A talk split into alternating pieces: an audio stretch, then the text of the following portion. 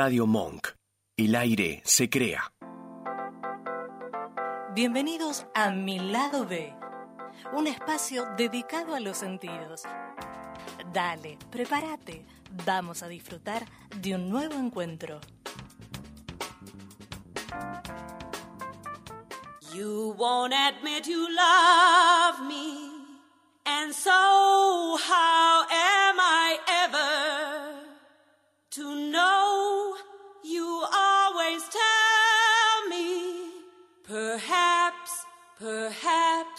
Quizás. Y así pasan los días, y yo desesperada contestando.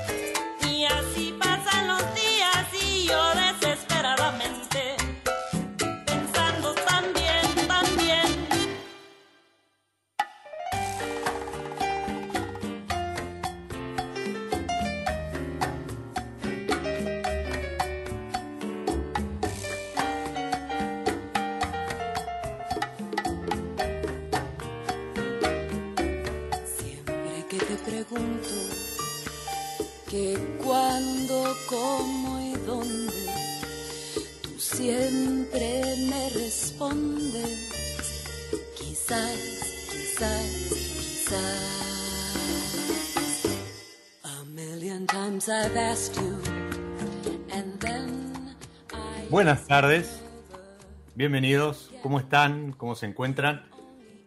Otro espacio, otro recreo para los sentidos, otra pausa y con la fuerza que le imprime esa voz inconfundible de Lila Downs haciendo quizás, quizás, quizás, entrando en clima, yo con mi copita de, espumoso, del otro lado, a miles de kilómetros, la tenemos a ella, nuestra protagonista de hoy, directamente desde México, porque vamos a estar hablando justamente de ese país enorme, histórico, productor, pero después hubo que suspender y ahora están volviendo al ruedo y bueno, y una serie de cuestiones que vamos a estar charlando con ella. Bienvenida Adriana Castro a mi lado B. ¿Qué tal? Buenas tardes. Un gustazo de estar aquí contigo. Muchísimas gracias por la invitación y yo encantadísima de poder hablar de, bueno, uno de los temas que más me apasiona en el mundo, que es el vino y en específico el vino mexicano. Ahí está, que por estos lados es, poco lo que, al menos lo que se conoce, ¿no? Porque siempre es como que estamos mirando viejo mundo, Sudáfrica, Oceanía, Estados Unidos, o, bueno, eh, eh, Argentina tenemos a Uruguay, a Chile eh, como países vecinos productores, pero México sí sabemos que hoy por hoy, de hecho, tiene una de las bodegas, si no la más antigua de, del mundo operativa, si no me equivoco, pero pero ¿cómo arranca la historia del vino en México? Eso es súper interesante porque, bueno, es verdad, México ahorita no, no hace gala como de su cultura vinícola, porque al final del día todavía nuestros consumos y nuestra, em, o sea, nuestra industria es muy joven, a pesar que de que fuimos de los primeros que, que empezaron a hacer vino en América. Pero bueno, la historia como comienza como tal eh, es con la, eh, con la llegada de Hernán Cortés, que Hernán Cortés justamente es un personaje muy importante en nuestra historia, pues no solamente, bueno, por temas de la conquista, sino él es el primero que trae la, los primeros vides en, en a, a México.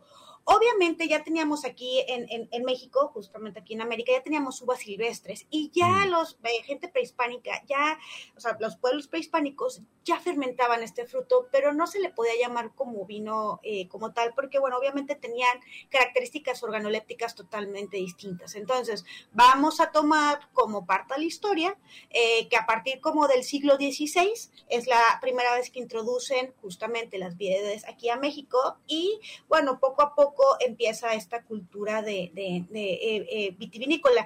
Y bueno, si, si bien no tenemos la, o sea, no tenemos la bodega más antigua del mundo, pero sí la más antigua en América. Históricamente, eh, somos el primer país en toda América, antes que ustedes, chicos, antes que Chile, antes que Estados Unidos. Eh, México fue el primer país productor eh, de vino y contamos con la primera bodega de toda América, que hoy por hoy se llama Casa Madero y que desde el momento en que empezó y echó marcha, no ha parado. Entonces, eso es como nuestro gran galardón mexicano, que a pesar, bueno, que este, hemos tenido ahí unos pequeños baches en nuestra historia, esa bodega siempre se ha mantenido viva. ¿Y de qué, de qué año data su, inicio, su puesta en marcha? Esta eh, Casa Madero estará aproximadamente, creo, desde el 1851, más o menos, que es, es, es, como la, su, su, de hecho lo, lo, lo trae en la etiqueta. Bien, Sí, sí, entonces, bueno, dime. No, que mencionaste algo, ¿no? Eh, que hubo algunas pausas, lo, hablábamos un poco fuera de, cámara, de cámara, perdón, de, aire y mm, de cámara porque Adriana está conectada con su cámara. Sí, sí, sí, yo sí, yo estoy acá todavía bien, bien interesante. Sí, de hecho me estuvo mostrando alguna etiqueta a la que vamos a estar hablando también dentro de un rato, pero decía, de, de fuera del aire, me comentabas que México tuvo un problema en su continuidad que a lo mejor otros países no, no, no, lo sufrieron de tal forma que, que, fue. Fíjate que sí, exactamente. Bueno, nosotros este, eh, tuvimos que 1591, perdón, no 1800, 1597 es la, la, la, fecha de, de, Casa Madero. Ah, bueno. 1597, eh, sí. Bueno, aquí, ¿qué es lo que pasa? Bueno, obviamente al tener conquista española estábamos bajo el, el regimiento de, de, este, pues, virreinal de, de España. Entonces, bueno, eh, ¿qué es lo que pasa? Bueno, desde Hernán Cortés este, empieza toda esta historia, eh, se va hacia el centro de la República, eh, toda esta cultura vinícola, estas cepas nobles, tanto, tanto españolas como francesas, y empezamos a tener muy buena aceptación del vino. Entonces, bueno, al principio todo fue como pues por cuestiones eclesiásticas para el vino de consagración y posteriormente empieza pues empieza la, industria empieza a crecer entonces, bueno, al principio eh, nos, nos, mandaban estos vinos españoles que obviamente por el viaje no llegaban tan, eh, tan bien. Y, y, bueno, por eso también es el crecimiento para poder consumir buen vino en México. Pero empieza a crecer tanto la industria, su calidad empieza a ser buena y finalmente yo creo que por ahí alguien eh, mucho más empresarial y mucho más astuto se le hizo fácil empezar a mandar vino hacia España. Y ahí es donde hubo un gran problema, porque se supone, ya te imaginarás, ¿no? O sea, fue un golpe muy fuerte en el ego del español, no solamente eh, en cuanto a cultura vinícola, sino en cuanto a economía. Entonces, más tardó el barco en bajar el vino mexicano, que ya estaban pues varios eh, bodegueros españoles chilloteándole, bueno, chilloteándole aquí en México es chillando, llorando, rogando, es, ya sabes, este, al, al, virrey en ese entonces se llamaba Felipe II, diciéndole que, bueno, que si el chiste es que la Nueva España estaba en favor, o sea, a favor y en pro de la España, pues que fregados tenían que estarles ellos este, comprando vino a, la Nueva España. Y entonces, a partir de ahí, decreta, primeramente, decreta eh, ya no poder eh, eh, plantar más viñedos, o sea, en primera. Pero se frena, se frena la, la- Frena. la expansión, digamos, de la vid. Así es, sí, pero posteriormente eso no, no frenó, pues ya había, imagínate, Hernán Cortés da la orden de plantar mil viñedos por cada 100 indígenas que tuvieran a su cargo los colonos. Entonces ya, ya se Wow. había, ajá, exactamente, este, ya se había plantado lo suficiente como para continuar la, la, la industria. Entonces, como vieron que no se frenó, lo que hizo es que mandó quemar los viñedos. Ajá, de hecho es interesantísimo porque, bueno, México ha crecido en su consumo de vino y en su aceptación, pero hasta hace a lo mejor unos 15 años decían que en México no había cultura del vino, pero la verdad es que si tú le rascas a la historia, te das cuenta que el vino está mucho más eh, cerca de lo que ellos piensan. Y por ejemplo, eh, aquí en México, el, pues el héroe de la patria y que empezó el movimiento de independencia eh, de la corona fue Miguel Hidalgo, que era un cura. Y justamente lo que pasó con él es que le quemaron los viñedos.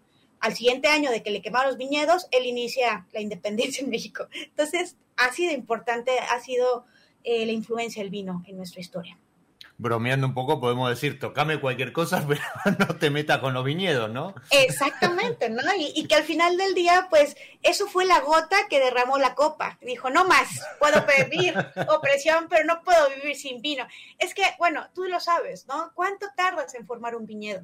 ¿Cuánto Totalmente. tardas en que produzca algo digno para, para, para festejar? Y que venga un, no vamos a decir groserías en este programa, ¿verdad? Pero que venga un cojonudo y te queme por orden y mandato del, este, del rey tus viñedos es una cosa terrible, ¿no? Entonces, si ya venía en nuestro pueblo oprimido, eh, pues con esto ya te imaginarás, ¿no? O sea, Y, y esto mencionás que fue, obviamente, previo a la, a la independencia mexicana. Y, exactamente. ¿Y cuándo se, se retoma? Pues supongo que, bueno, una vez que se declara la independencia, que se sacan este, a España y, y su poder eh, Sí. monárquico de encima, es como que, bueno, ahí hay un periodo de reorganización este, Sí, y sí. demás. Se retoma muchísimo otra vez, este, justamente con otro personaje que se llama Iturbide y posteriormente con Porfirio Díaz. El problema de Porfirio Díaz es que se le ocurrió ser dictador, ¿sabes? O sea, o sea, sí, no, todo iba bien hasta que se le ocurrió ser dictador y duró 30 Eso en América no. Sí, venga, pues ya sabes, ¿no? A ver. No, ¿qué te digo, no? ¿Qué te digo? temas, son temas delicados, no nos queremos Sí. meter en problemas. No, no, volvamos al vino, volvamos al vino. y bueno, él, él ten- era un gran amante de la, de, de la cultura francesa. Entonces, eh, se junta con un empresario irlandés y vuelven a traer este un montón de viñedos, o sea, vides, y sí. empieza otra vez a, a como a querer levantar o a, retu- a resurgir la industria. Pero pues te digo, este caballero iba muy bien hasta que se le ocurrió ser dictador y por desgracia, pues tuvo que haber un, segundo movimiento político que fue la revolución. Entonces, pues la revolución también otra vez más paró todo crecimiento, ¿no? No solamente en el sector vinícola, sino también en el Sí, sí. sector gastronómico, ¿no? Nosotros veníamos ya de una cocina fusión, hubo un crecimiento, pues quieras o no, eh, pues la, la, la cultura española junto con los ingredientes mexicanos y algunas técnicas de las 12 que ya teníamos prehispánicamente hablando, pues hace una, una cocina exquisita y, y muy vasta, pero en la revolución pues todo para y, bueno, el vino otra vez vuelve a sufrir eh, un montón de, de pues de, de, de, pues de todo, ¿no? O sea, de economía, todo se cae de nuevo, ¿no? Entonces es un problema porque entonces ya es la segunda vez que para el crecimiento, ¿no? Cosa que, por ejemplo, no le pasó a Chile. A Chile cuando Felipe II, el malvado de. Felipe II da la orden, en México sí alcanzan a, a- a, pues imponerla, pero cuando a Chile le va a tocar esa imposición, ellos se independizan antes. Entonces, también ahí va el por qué, por ejemplo, Chile, desde que empezó, no ha parado, ¿no? Así es, así Y hoy por hoy es uno de los mayores exportadores de vino en el mundo. Sí, Entonces, que pues, muchas bueno, veces, muchas veces lo, lo que se, se le destaca es eso, ¿no? Eh, a lo mejor no tanto hacia adentro, pero sí ha hecho un trabajo eh, comercial hacia fronteras afuera increíble, porque bueno, eh, obviamente la, producción eh, no, no es tan grande y demás, pero destina la mayor parte a, a la exportación antes que el consumo interno y eso lo, lo ha posicionado muy bien en el mercado internacional, en el tablero, como le llamo yo, de, de los jugadores de- del vino. Y, y acá ya estamos entonces parados en qué época, en qué año, en esta segunda revolución, cuando se vuelve a retomar, entiendo ya definitivamente, pero a pasos más este, cautelosos la producción y la, expansión de, de viñedos. Mira, creo que ahí es donde fue el, eh, como el rezago más fuerte de nuestro vino, porque al final del día, bueno, estamos hablando que este eh, pasó que eh, pues hasta 1900, o sea, después de lo de la revolución y todo, eh, hasta Ujú. 1920 se vuelve a tomar, o sea, Ok. 20, o sea, ya, ya empezamos, o sea, ya, ya dijimos que eh, las primeras bodegas están a, a partir del 1597, eh, posteriormente pues pasa lo de eh, la independencia, fíjate, lo de la destrucción de los viñedos fue aproximadamente en el 1800, 1800, 1809. Eh, ya luego, después de eso, viene el movimiento de, este, de independencia. Ujú. Eh, posteriormente, Porfirio Díaz eh, lo, lo- lo retoma en el 1876, más o menos. Y después de eso, la industria se vuelve a tocar hasta el 1920. O sea, bien poquitos años, ¿te fijas? Sí. Y, O sea, y ya- hay, y hay como. ¿Cómo se establece? A ver, yo, por ejemplo, tengo, tengo muy presente, bueno, vos mencionabas, a ver, eh, para ubicar a, lo- a los que están del otro lado escuchando, vos estás en Querétaro. Querétaro está ahí, digamos, cerca de Ciudad de México, ¿no? Está Así es. dentro de, digamos, como sería acá, a lo mejor Gran Buenos Aires. ¿A qué distancia está de Ciudad de México? A tres horas. máximo. Tres horas. Ah, ok, un poco, está bien, bien, unos 300 kilómetros a lo mejor, más o menos. Ajá, Bien. más o menos. Sí, sí. Mira, aquí la. eh, eh, Ahí es el centro, discúlpame, ese es Sí, el sí, centro, el, el gran centro productor de todo el país. No, general. no, no. En realidad es donde se produce más vino en, la, en, en- en el país, es justamente el norte. Ok, Eh, La cultura vinícola comienza en el centro del país, pero finalmente, por medio de misioneros, en este caso hay un gran personaje que se llama Juan Peno Serra, que desde el centro caminó hasta Baja California, que Baja California es la frontera con Estados Unidos. Eh, y bueno, es parte también del, del California que, que, bueno, que es que, ay, otro, ¿verdad? Santana vendió. O sea, esa parte de California estadounidense, por así decirlo, o sea, San Francisco, todo esto, eh, que también son grandes productores de, de vino, era parte de México. Pero este Santana eh, vende esa parte a, a- a México, a Estados Unidos por una deuda que se tenía con el país. Y bueno, la vende de una manera amable, ¿no? Es decir, o te lo ven, o lo vendes en tres pesos, o te lo quitamos. Y bueno, Santana dijo, te lo vendo, te lo vendo, te lo vendo. ¿no? Entonces, bueno, eh, eh, justamente la- el norte del país se encuentra dentro de la famosísima este, franja del vino. Lo más importante sí quedó de parte de Estados Unidos, del lado de Estados Unidos, pero Baja California, México sí queda todavía este, dentro de esa franja. Esto ahí- es Valle Guadalupe. Exactamente, Valle de Guadalupe. Ahí bueno, ahí recordemos que en Baja California tenemos eh, ocho valles, ¿no? Y el más importante va a ser justamente el Valle de Guadalupe, junto con tal vez este Ojos Negros, Tecate, bueno, varios, varios. La verdad es que Baja California es un paraíso para los enólogos, ¿no? Se, ahí es donde se produce eh, el 80% del vino del país. Wow. Entonces, sí, sí. Y bueno, de ahí viene justamente eh, nuestra zona, que es la centro, la más importante. Nosotros tenemos algo muy particular en el centro y es que las uvas blancas se dan muy bien. Específicamente, ahí te van la, la, las tres, a ver si las, si las ubicas. Chareló, Parellada y Macabeo. Sí. Estas Esas son las son tres las- uvas Las del, del Cava. Cava. Así Exacto. de alguna, de alguna extraña manera, y tal vez un poco con esta influencia y estas raíces, eh, se dan muy bien estas uvas, se sienten como si estuvieran en casa. ¿Qué hace? Bueno, obviamente hay un asentamiento de una bodega que es de origen español, que es eh, Freshenet. Sí, obviamente. Y ahí fue, y entonces obviamente nos convertimos como centro del país en el mayor productor eh, export, y exportador de vino espumoso del país.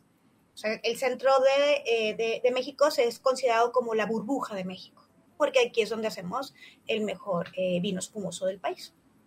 ¿Tiene alguna denominación o, o- o fueron por lo simple y dicen vino espumoso?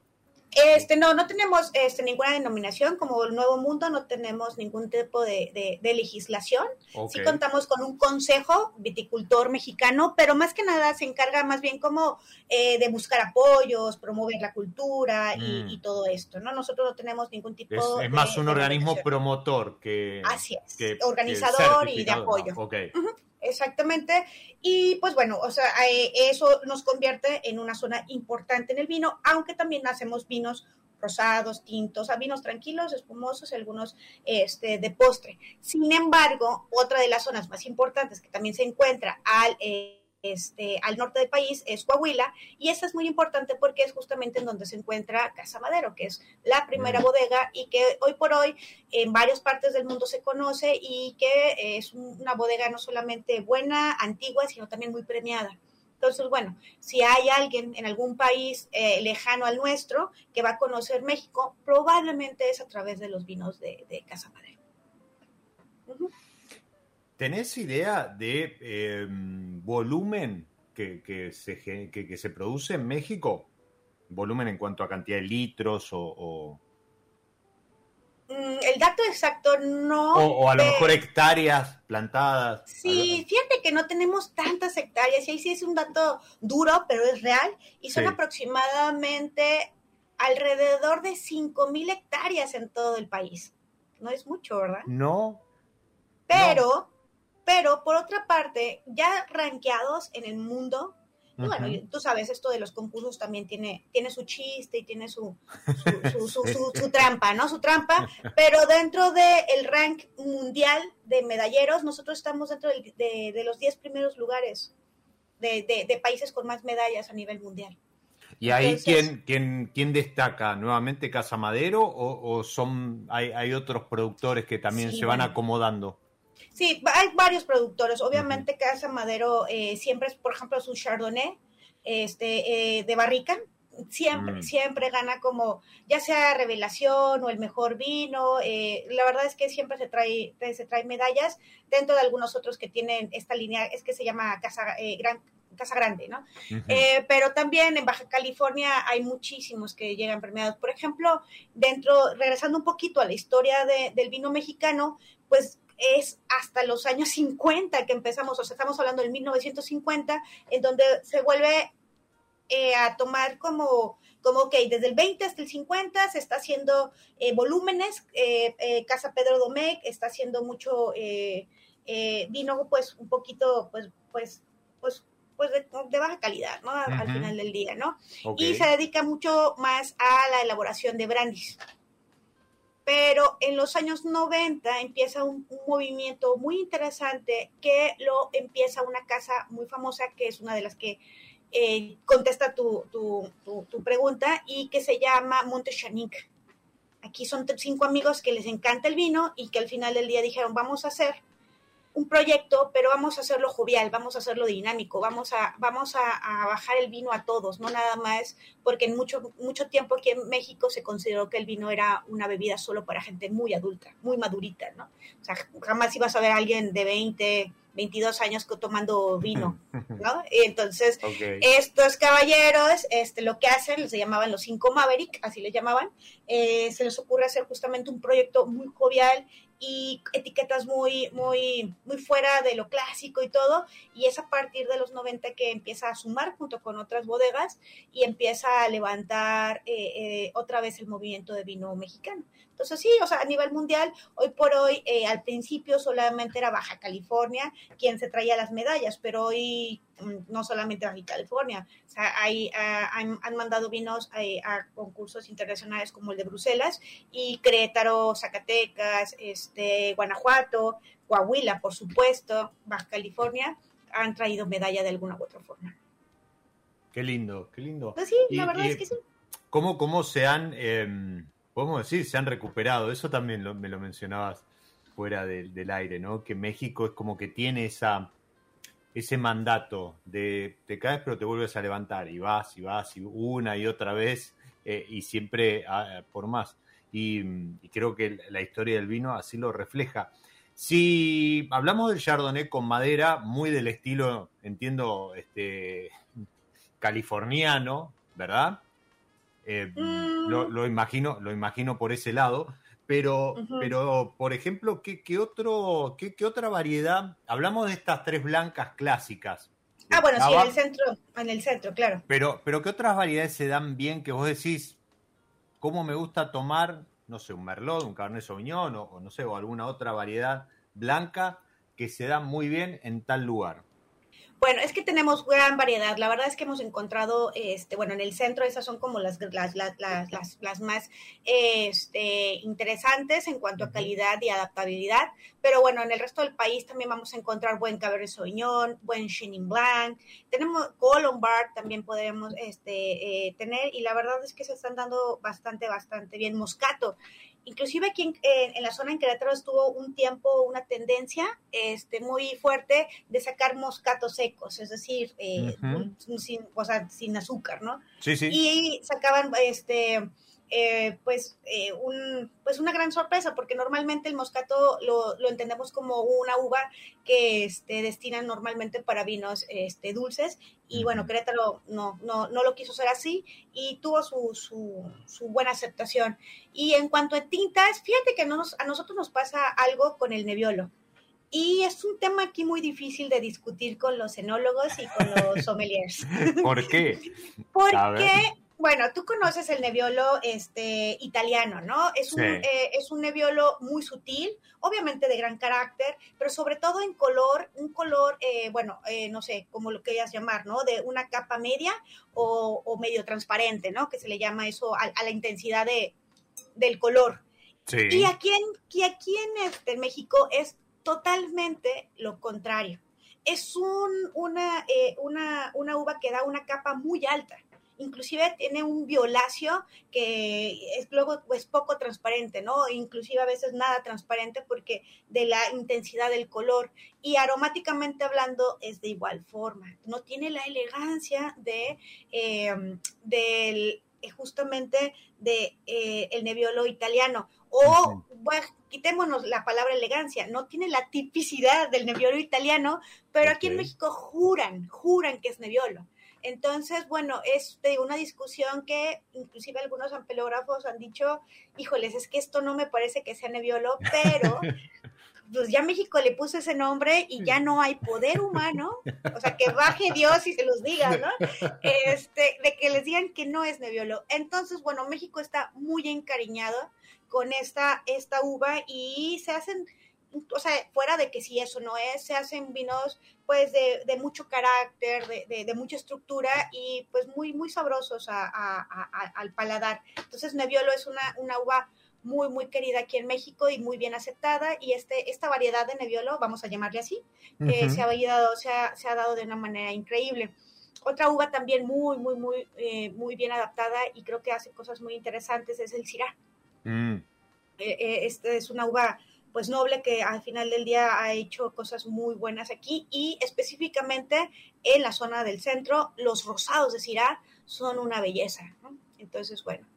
Y pues bueno, obviamente Tempranillo, Cabernet, Sauvignon, estas, estas uvas nobles que pues se dan bien en la mayoría de, del mundo, este, son uvas que pues ya son un clásico aquí en México. Ay, eh, acá acabamos de, de, celebrar, bueno, todavía sigue toda esta semana, el mes, etcétera, etcétera, eh, el Día del Malbec. Eh, ah, ¿hay, claro. ¿hay, algo plantado de Malbec? Uy, mucho, mucho, mucho. ¿Sí? De hecho, este. ¿Y cómo de se hecho, da? Pues se da bien, o sea, por lo menos en la zona de Querétaro se da bien. De hecho, las cuatro uvas más importantes de la zona centro este, son tres tintas y una blanca. La blanca, eh, que por excelencia se da muy bien, es Charelot, dentro uh -huh. de las tres blancas que, que, que, se dan bastante bien. Y de las tintas vamos a tener Merlot, es el que nos va a dar lo, la, los, los, vinos más elegantes. Uh -huh. eh, Syrah va a ser la que nos va a dar mejor versatilidad. Es un vino mm. que se está comportando, bueno, es una uva que se puede convertir muy buena en, una, en un vino tinto en, o en un vino este, rosado. Y en tintos, eh, pues uh, tiene la estructura suficiente para aguantar barrica y dar unos vinos sí, de, de, de, mayor este, estructura. Y finalmente el otro es Malbec. Es una uva que aquí en el centro se comporta de una manera muy amigable. Es una, es una, es una uva segura, es una, una uva muy confiable. Y, y, la verdad es que su color ayuda a que cualquier mezcla, aparte de obviamente de su tanino y, este, todo eso, pero el color hace que, que, o sea, le pone la cericita al pastel. Entonces, yo hago muy buenos, muy buenos cortes, o sea, hago muy buenos mezclas justamente con, con, esa uva, me gusta mucho. Acabas de, tirar un, anticipo de lo que va a ser la segunda parte del programa respecto a yo hago muy buenas mezclas. Ahora después no, después cuando volvamos de, la pausa, ahora en unos minutitos hacemos una pausa. A la vuelta nos vas a contar qué es eso de que hago unas mezclas. Pero lo que te quería preguntar, como para, para cerrar así un pantallazo general, entiendo que hay muchísimo. ¿Hay alguna página donde podamos, más allá de arroba onsom, que es la Organización Nacional de Sommeliers Mexicanos, onsom Querétaro, ¿sí? esto en, en Instagram, arroba Adriana Som, eh, que es nuestra protagonista de hoy. Eh, ahí pueden obtener información de las distintas organizaciones y demás, pero ¿hay alguna página donde podamos, no sé, vinos de México, algo de eso? Sí, claro. Eh, pueden encontrar justamente este, la Organización Nacional de, ah, ¿cómo se llama? Este, de, ah, Consejo, perdón, Consejo Mexicano Vitivinícola, donde van, a, van, a, van, a, van a justamente encontrar la información de todos los, las zonas este, vinícolas del país. Ahí va a haber muchas infografías en que les va a servir.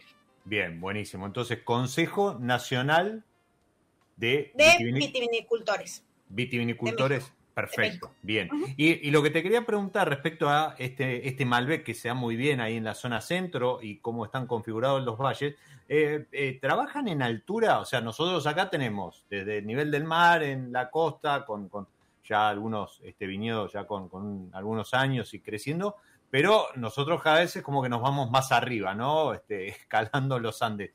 En México eh, atacan los valles, estos cinco o seis valles que mencionaba, siete valles en, el norte, en Baja California, en el centro, o, también tienden a subir un poquito la ladera para buscar más frescura y, ese tipo de cosas.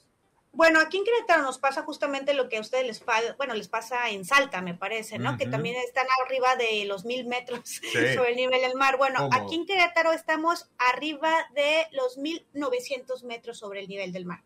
Eh, de hecho, aquí se le está considerando justamente a estas características eh, del terroir como viticultura extrema, precisamente porque es extrema en altura, extrema en clima, extrema en, todo lo, lo, impositivo que pueda pasar, pero que pues al final del día eh, parte del secreto de la viticultura es estresar de alguna u otra forma la planta para que saque al final del día lo mejor de ella. Así que nos ha funcionado bien, sí hemos batallado, pero eh, creo que una de las cosas que sí nos ha beneficiado mucho es tener esta altitud porque nos ayuda a tener el cambio térmico que se necesita, ¿no? Tengo eh, eh, tardes y noches muy frescas y finalmente el mediodía este, los tengo muy, calure, o sea, muy calurosos, haciendo que obviamente esta, esta diferencia térmica sea aproximadamente entre 20 a 25 grados, que bueno, que es justamente lo que me ayuda a que la maduración de la uva sea lenta y, exquisita al final, ¿no? Y, mm, estamos hablando de, qué temperaturas promedio, más o menos. Eh? Estamos hablando de, por, ejemplo, en las tardes, noches podríamos tener hasta 5 grados y en la, ajá, y bueno, justamente al mediodía, en, las horas sol, vamos a poder llegar inclusive hasta 35 grados. Ah, bien, bien. ¿Y, los suelos, ¿qué, qué calidad de suelos, qué tipo de suelo? Híjoles. En general, ¿no? En, general. Tenemos unos suelos que son en general calcáreos, tenemos altos niveles de calcio en, nuestro, en nuestros suelos. Esto sí nos ha, hecho una tipicidad diferente al, al, resto del país. Normalmente vamos a encontrar vinos tanto en tinto, o sea, con presencias de acideces muy frescas, muy sabrosas, pero ácidas al final del día, pues es un sabor, este, muy características diferentes a, eh, al centro, al, perdón, al, norte del país. Ajá, entonces, bueno, al principio, eh, muchos de los enólogos que llegaron a la zona batallaron mucho con este tipo de características, pero hoy en día la han sabido entender y trabajar muy bien y hoy por hoy, a mí específicamente, un vino cretano o bueno, un vino del centro del país en un, eh, en, un clima caluroso, esta frescura me, me, viene muy bien. Entonces, pues bueno, es parte de entender tu terroir, ¿no?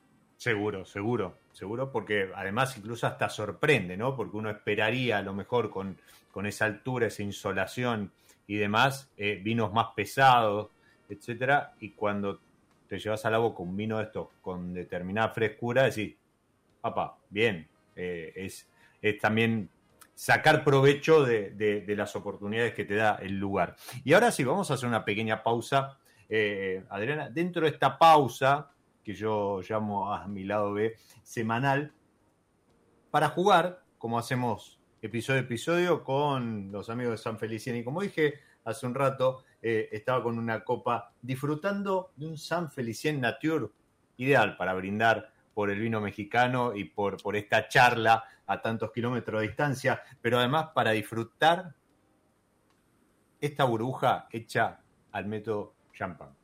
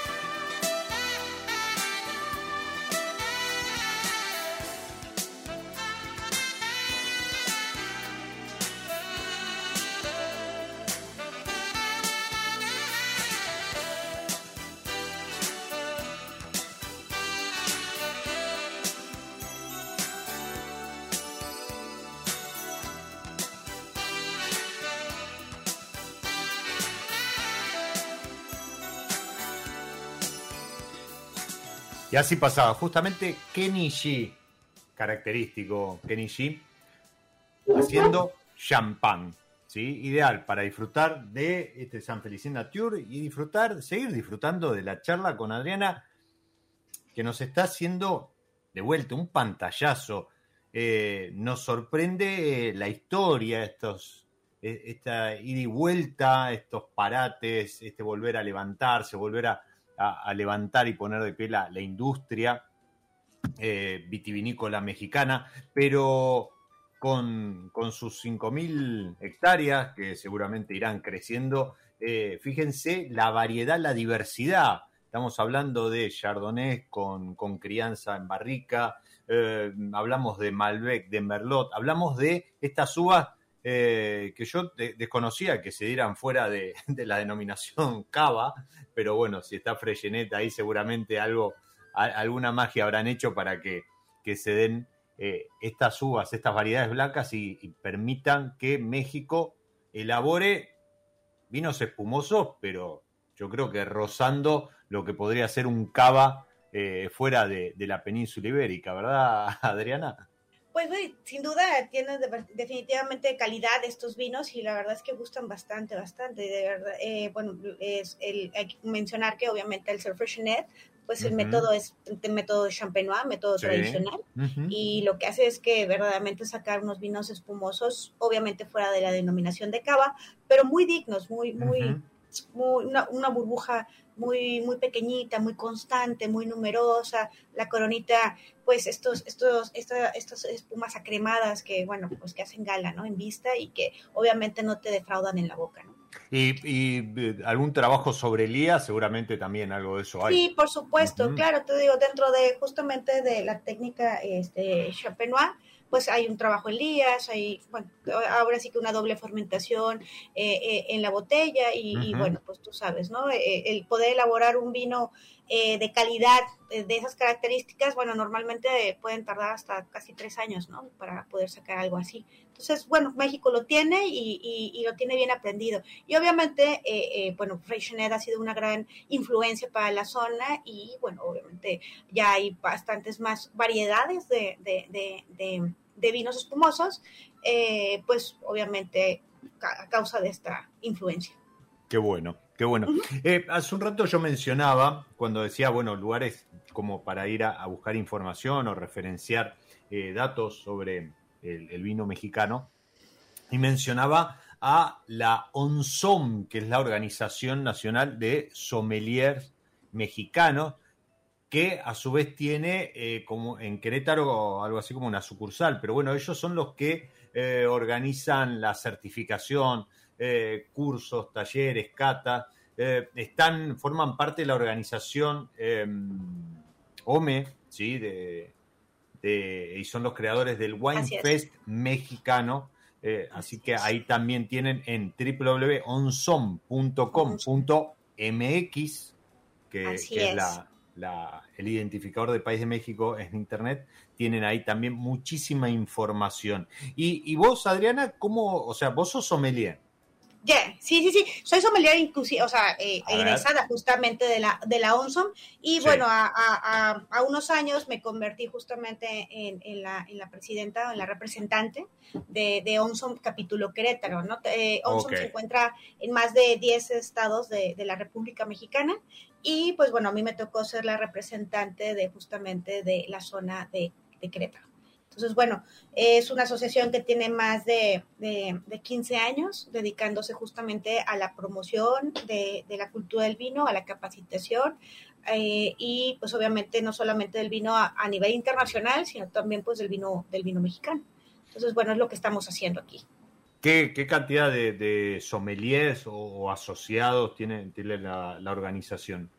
Pues bueno, la- el dato exacto no lo tengo, No, bueno, porque es pero co- cada, cada, cada- pero más o menos vamos como para más de los 2.000 sommeliers. Ah, bueno, bien. Sí, sí, sí, te digo, ya, ya son más de 15 años de estar capacitando eh, este, eh, eh, personas para que se conviertan en sommelier. Y bueno, eh, mi capítulo en, en general es un capítulo un poquito más petit. Yo solamente eh, Ujú. gradúo 24 sommeliers al año, es lo máximo que, que- que hago. Yo hago dos grupos este, pequeñitos porque, bueno, bueno, tú sabes que con la pandemia y todo esto, esto de la reducción y esto, Vale, pero hay capítulos, hay capítulos como el capítulo Cancún, que bueno, no, no, no, no, o sea, ellos yo creo que han de, eh, han de sacar más o menos como 60 sommeliers al año. Claro, bueno, ellos también tienen otra demanda eh, con toda la Muy parte grande. de hospitalidad, ¿verdad? Claro, exactamente, sí. Mientras que en, en Querétaro co- sí hay buena hospitalidad. Eh, obviamente somos el segundo destino más importante turístico de la República, de destinos sin playa, porque no tenemos playa. Pero Después somos de, después de Ciudad, de Ciudad de México. No, no, no, después, ni siquiera Ciudad de México, es después de San Miguel de Allende. Es un pueblo mágico muy, muy, muy lindo de aquí de, Guanajuato. Posteriormente seguimos eh, nosotros como Querétaro.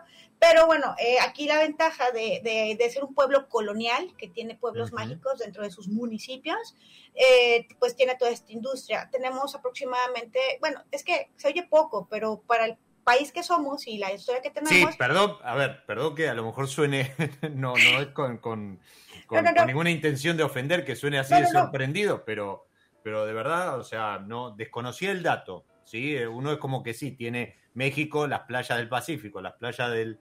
del o del Caribe, ¿no? Que es exacto. Cancún, ¿no? Exacto, y, y Ciudad de México, pero, pero qué lindo, qué lindo dato, o sea, nada, eh, aparte vinos, eh, casitas coloniales, pueblos coloniales y demás, ya me están dando ganas de, de ir a hacerles una visita. No, es una cosa maravillosa. Eh, Querétaro ha sido parte de un, estado que ha estado también en muchos momentos importantes de la historia de México. Uh -huh. Aquí se firmaron dos constituciones, por ejemplo, ¿no? Contamos con a, las haciendas antiguas, este, y bueno, pues eh, toda esta historia colonial que te digo que es, es, es, muy linda. Y por otra parte, pues tenemos una cultura eh, ya vinícola, pues que bien se viene trabajando de, de años. Eh, eh, aproximadamente ahorita en la zona tenemos eh, más de 40 eh, bodegas de, de, vino. Entonces, en realidad sí ya estamos teniendo pues un crecimiento bastante, bastante interesante y pues obviamente pues todo, va, todo va de la mano, ¿no? Crece la zona, crecen los vinos, crecen las opciones. Entonces, y, sí. y antes de, voy a dejar para el final, vos dijiste hace un ratito que, que el Malbec, la cerecita de, del pastel. Yo voy a dejar otra cerecita para que nos cuentes qué es eso de mezclar eh, eh, vino, las mezclas que vos hacés, los cupás, pero aparte una muy especial que me mostraste antes ah, de empezar sí. el programa, vamos a hablar de eso. Pero eh, una pregunta para que redondees eh, un poco, ¿cómo se lleva el vino? O sea, nosotros, fronteras afuera de México, su, su bandera, su bebida está de la mano del tequila y el mezcal, que también está teniendo eh, como, como una, una revalorización, ¿no? El mezcal, eh, puertas eh, o fronteras afuera de México, pero ¿cómo se lleva el vino con la gastronomía mexicana? Fíjate que ha sido un, así ha sido un reto. Eh, en algún momento, como te platiqué cómo se dieron uh -huh. las cosas del vino en, en, México, se le borró de la memoria de la historia de, o de historia gastronómica o de la historia el, el, el vino al mexicano. Y uh -huh. te comentaban, ¿no? Que batallábamos al principio mucho porque decían, no, no, no, o sea, es que el mexicano no toma vino, ¿no? O el, eh, ya sabes, ¿no? O, o, o, más que un vino, mejor una cerveza, que somos buenos consumidores de, de cerveza, pero mientras, También. imagínate cuál es la, la, la diferencia abismal mientras que el consumo per cápita de cerveza en un mexicano es aproximadamente de 47 litros al año, de vino mexicano, bueno, de vino en general, ojalá uh -huh. fuera solo mexicano, pero de vino solamente estamos alcanzando el 1.5 litros al año. Nada. Es, nada, pero esto eh, alrededor de los años ha crecido con bastante más rapidez de lo que pensamos. Yo recuerdo que hace 15 años aproximadamente eh, el, el, consumo per cápita eran de 300 mililitros. Entonces, eh, tuvieron que pasar 10 años para que fueran este, un litro y solo pasaron 5, bueno, solo, ¿no? Pero bueno, pasaron 5 uh -huh. para que subiéramos a medio litro más. Entonces, cada vez el per consumo que, eh, per cápita sube con mayor velocidad. No tenemos que esperar tantos años para que el mexicano empiece a tomar cada vez más vino. Entonces, hoy por hoy, este, lo que te puedo decir es que la gastronomía mexicana se va muy bien con el vino. Este, hay maridajes excepcionales que, que, que te mejoran la experiencia y solo es seguir completando esta misión de, incentivar la cultura eh, eh, de vino, porque al final del día es una, es una bebida sana, que no solamente te hace bien a tu cuerpo, sino también te hace bien al alma, porque te mejora la experiencia. Ninguna buena plática empieza con agua de limón. Ah.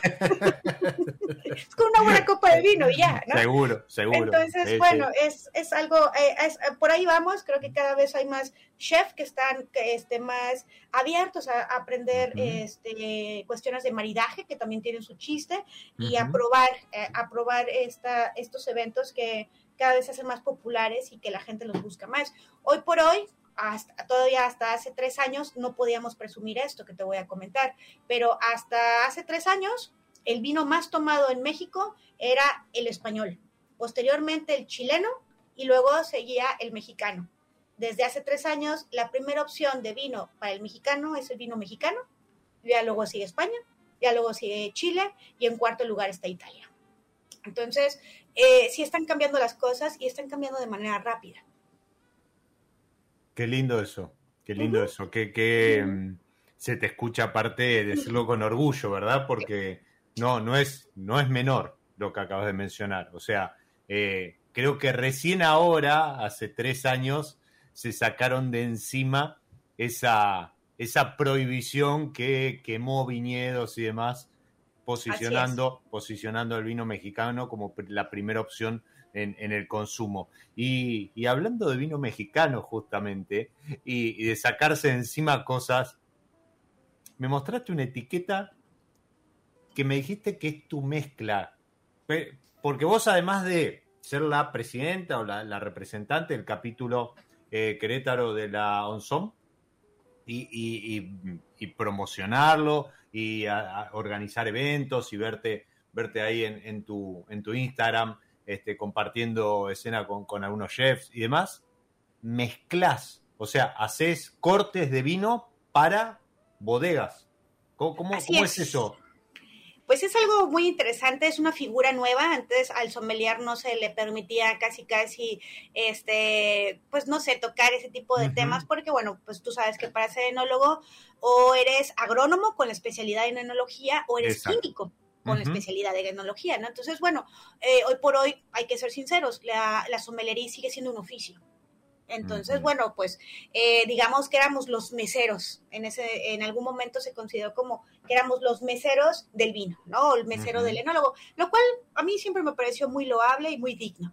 Sin embargo, creo que eh, eh, la manera en cómo aprendemos y la manera en cómo somos eh, nos ha ayudado muchísimo a, a, evolucionar también nuestro oficio. Y hoy por hoy, pues, eh, justamente preparándome, tomé la especialidad de enología aquí en, en, en Querétaro, justamente uh -huh. en la escuela, y eh, me dieron la oportunidad de empezar a entender el proceso de elaboración del vino. Cuando lo termino, que lo hice por dos años, esta especialidad, eh, se me hizo fácil emprender un proyecto este, personal junto con dos amigos precisamente uh -huh. y justamente empecé a hacer estos, estos ejercicios. Yo, bueno, nosotros comprábamos la uva, rentábamos las instalaciones y, uh -huh. y todo y justo eh, eh, pues el enólogo me cachó mezclando mis vinos, o sea, diciendo así como de, ¿qué estás haciendo? ¿no? Y como que le gustó muchísimo. ¿Qué es eso? Ajá, a ver, déjame probarlo. A ver, a ver ahí. Ajá, ¿tú qué estás haciendo, no? Y eh, le gustó mucho mi manera de ver, el, el, eh, la, mi, mi, manera de ver comercialmente el vino. Yo tengo preferencias personales en cuanto al vino, pero el vino que más me gusta es el que se vende. Ya sabes, o sea, ese es el vino que más me fascina, ¿sabes? Entonces, o sea, tengo mis preferencias personales, pero al final del día me gusta hacer una cosa que se llaman vinos conciliadores, que son un concepto que creo que es muy importante en la industria, que son vinos que puedan ayudar al que empieza a tomar vino, pero que no le disgusten a los que ya saben de vino. Y que sea un vino que concilie las mesas. Porque no, normalmente, bueno, aquí me pasa mucho que la gente busca el vino dulce Mm. Y la gente que ya le gusta un buen vino no te va a aceptar un vino dulce. Ok. Entonces, eh, entonces sí, sí. traía yo el concepto esto de vinos conciliadores uh -huh. y bueno, y mezclaba con mis jugos, o sea, mis caldos, con lo que yo ya tenía. Y entonces de repente este enólogo me dijo, no, ¿sabes qué? Eh, me gusta tu trabajo, vente. Y me abre una gama de nuevos caldos con barricas, obviamente con mejores calidades, con mejores estructuras. Y pues no, pues me di vuelo, parecía niña en dulcería dando vueltas y mezclando, ya te imaginarás, así con musiquita de hadas y todo. Y pues le gustó muchísimo mi trabajo y a partir de ahí colaboro para esta bodega haciendo su vino top, que es justamente un vino que este año ganó en Bruselas medalla de oro. Entonces, bueno, eh, fue muy bien conjunto. Wow. Así es, primero empecé con Condenada Cuarentena, que es el vino que yo hago, eh, pues, no sé, o sea, haciendo una sátira de toda esta tragedia que hemos pasado.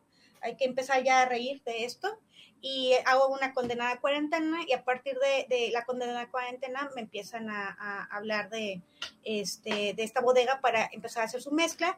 Y posteriormente también tuve la oportunidad de hacer unas mezclas de barricas de la uva Malbec de otra, de otra bodega. Y, y bueno, es, este Malbec, fíjate, eh, fue tan bueno que este se llevó doble medalla de oro o doble mención de, de oro, ya ves que es doble mención, luego sí. viene la de oro y luego la de viene de plata, ¿no? En ellos no hay bronce, ¿no? Pues digamos que uh -huh. la de plata es, es, la bronce, luego la de doble medalla, la, la, la medalla de oro y ya luego la, la, doble. Entonces, con esta mezcla de Malbec gané eh, dos años consecutivos también me, doble medalla de oro con, con, con, este Malbec. Y este Malbec solamente fue una muy buena cosecha que tuvimos, pero que se decidió meterse en diferentes barricas, entonces, okay. de diferentes usos. Entonces se sí. hizo hoy una, una mezclita interesante. A mí me gustan mucho los vinos que tienen barrica, que tienen tostado, que tienen ahumado, pero que la fruta se siente y se, y, y, y se disfruta. Entonces, bajo esos preceptos he estado haciendo mis propias mezclas y pues te digo, ya tengo tres años haciendo esto y esta figura se llama winemaker, ¿no? Totalmente, sí, exacto, exacto, y es la verdadera alquimia, ¿no? Y, y, va muy bien con este concepto que mencionabas de vino conciliador, donde poniéndole un poquito de cada, terminas haciendo un vino que le, le agrada a todo el mundo. Adriana, me encantó la charla, se fue el episodio, voló, quedaron, quedaron un montón de cosas por conocer de, de México, el vino mexicano, de, de, de lo, lo de cómo van con la difusión de, del vino, del oficio, de la profesión de sommelier y demás. Seguramente, seguramente nos volveremos a encontrar, te volveré a, a convocar para, para, seguir hablando y conociendo este, esta industria que se levantó para no volverse a caer. Así es, se levantó para querer conquistar de nuevo, ¿no? Exactamente. Así que bueno, yo con mi, mi burbuja, tú ahí con tu... Yo con mi tinto. Exactamente, brindo a la distancia por, por el vino mexicano, por el vino argentino, por el vino por el y vino. por nosotros. ¿sí? Muchísimas, Muchísimas gracias, gracias, por la invitación. Hasta por luego. favor. Un fuerte abrazo. Fuerte abrazo para vos también y para los que están ahí del otro lado escuchando, que también se prendieron en la charla y disfrutaron como nosotros. Muchísimas gracias por, por hacer esta pausa. Como siempre les digo, soy Diego Migliaro, este es mi lado B y les deseo que disfruten. Chao. Nos encontramos en cualquier momento en otro episodio de Mi lado B.